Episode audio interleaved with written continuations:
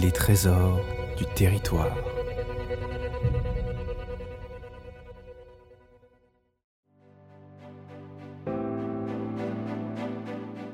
Vous avez envie de connaître les princes et princesses, acteurs, écrivains, peintres et poétesses qui ont bâti l'histoire de la vallée de l'Oise et des Trois Forêts. Comprendre les monuments qui nous entourent, entendre leurs secrets, faire parler les pierres et témoigner les femmes et les hommes qui ont marqué notre histoire.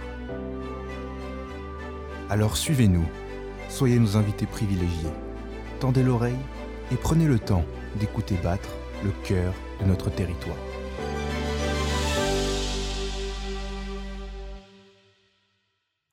Jean Moncorgé, plus connu sous le nom de Gabin. Des années après sa disparition, en novembre 76, le public continue de reprendre souvent ces mots-là.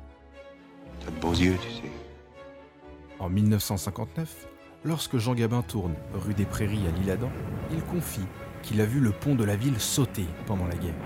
Il dit qu'il est ravi de tourner ici et de revenir à côté de son bled d'enfance, Mériel. C'est le livre un peu secret de cette relation entre le Val d'Oise et plus particulièrement avec le village de sa prime jeunesse que nous ouvrons aujourd'hui en compagnie de l'homme aux 161 millions de spectateurs.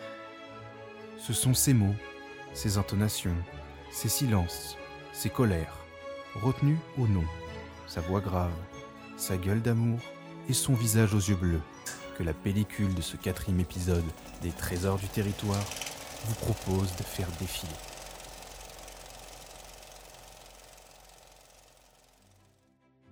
Jean Gabin Alexis Moncorgier, né le 17 mai 1904 au 23 boulevard de Rochechouart dans le 9e arrondissement de Paris. Jean Gabin a peu parlé de Mériel. Ses sentiments étaient intérieurs, mais il aimera Mériel et sa campagne. J'étais un peu comme mon père. À la maison, je n'y restais pas longtemps, mais j'aimais le jardin, qui m'apparaissait alors très grand. Timide mais rebelle, celui que les habitants appelaient Jean-Jean quand il était petit, se moquait bien d'être jugé comme mal élevé. Il l'entretenait même.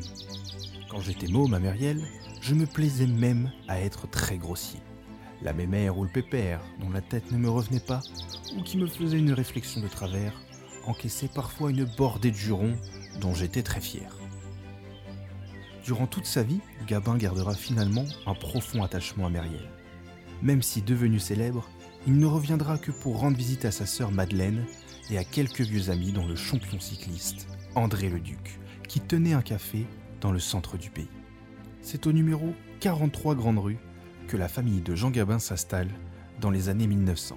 Jean Gabin est le plus jeune fils de Ferdinand Joseph Moncorgé, tenancier de café et comédien d'opérette, et de Hélène Madeleine Petit, plumassière du quartier du Sentier et chanteuse fantaisiste. À Mériel, loin de la vie parisienne et de l'univers des spectacles de ses parents, il est élevé dans la simplicité par sa sœur aînée. Leur maison a une étroite façade, mais le pignon arrière, où se trouve la fenêtre du petit Jean, lui offre l'évasion avec une vue imprenable sur la gare qu'il gardera en tête lors du tournage de La Bête humaine en 1938. À 17 ans, il songe toujours aux vieilles locomotives de sa petite enfance et veut à tout prix devenir conducteur d'une locomotive à vapeur, comme son grand-père maternel. Pourtant, en 1922, il a tout juste 22 ans. Son père le pousse à entrer dans le monde du spectacle. Après plusieurs années de cabaret, il tournera son premier film en 1930, Chacun sa chance. Le rapport de Jean Gabin au Val d'Oise semble s'écrire comme une succession de rendez-vous et il a marqué tout le territoire.